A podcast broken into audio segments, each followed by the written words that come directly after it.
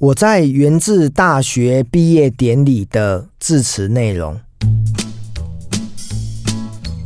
这一集想要跟大家聊一下哈，就是在几个月前，元智大学的校长廖校长呢，邀请我回母校元智大学，呃，在这个毕业典礼当天呢，对着台下的两千八百个孩子，呃，也不能讲孩子啊，就是毕业生，分享了大概十分钟关于我自己身为学长，那怎么样给台下的毕业生的勉励哦，那我讲了三件事情，我今天这一集呢，就跟大家聊一下我分享的三件事哦。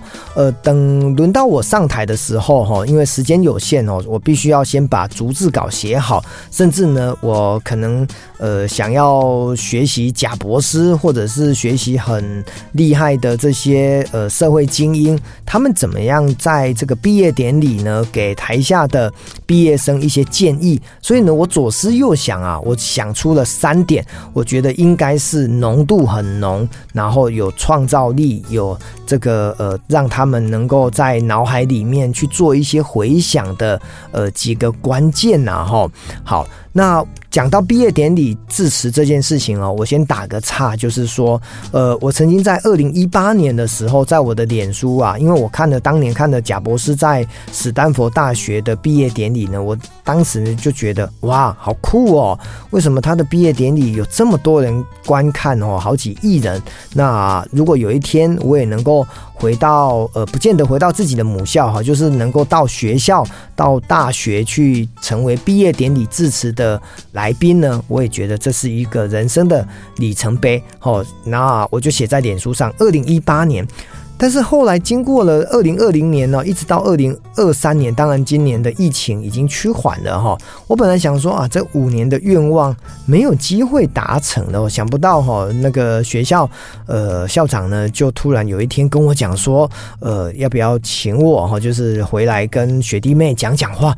我那时候真的非常的激动，我想说，我怎么可以幸运到美梦成真、心想事成哦？我就很开心哦，所以我就当然义无反顾的，我就一定要去接这个这个演讲嘛哈。虽然只有短短的十分钟，我都觉得对我人生会产生极大的帮助。那我讲的第一个重要的关键点就是说，我跟学弟妹说，分数与排名都是一时的，慈悲与善良才是永恒的。当时呢，因为我是穿着西装上台嘛，我就从我的西装的这个口袋里面呢，就掏出了一张当年呢我的毕业的成绩单，好，我记得很清楚哦。我们班呢有五十二个同学，当时呢我在班上的排名呢是二十四名哦。那为什么会申请成绩单？是因为呃后来呢，因为我要读研究所哈，那个要考试呢，一定要看你的成绩单，所以呢我去学校申请成绩单，我才发现哦。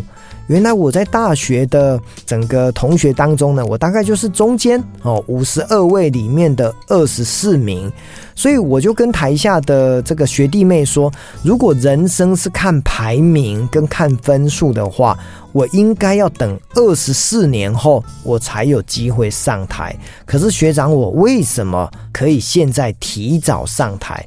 重点就来自于更重要，我讲到的就是慈悲跟善良。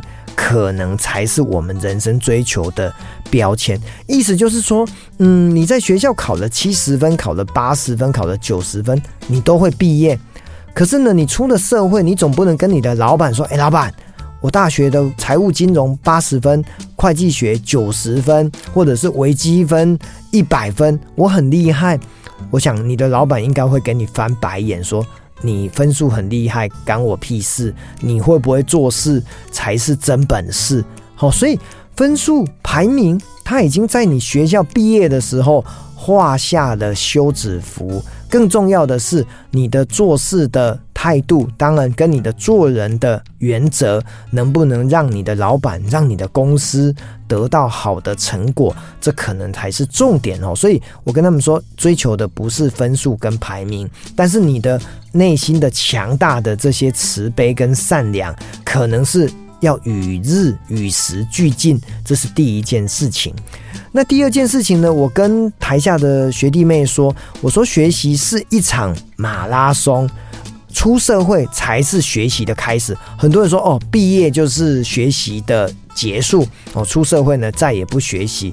我刚好颠倒哦，因为大家知道，很多人呢以前在这个填鸭的教育当中，不断的读书，等到他考上了大学，他可能就真的就是混毕业了，所以出了社会，他更不爱读书。而、啊、我这个人刚好颠倒，我是呢不太会读书啊，所以呢勉勉强强。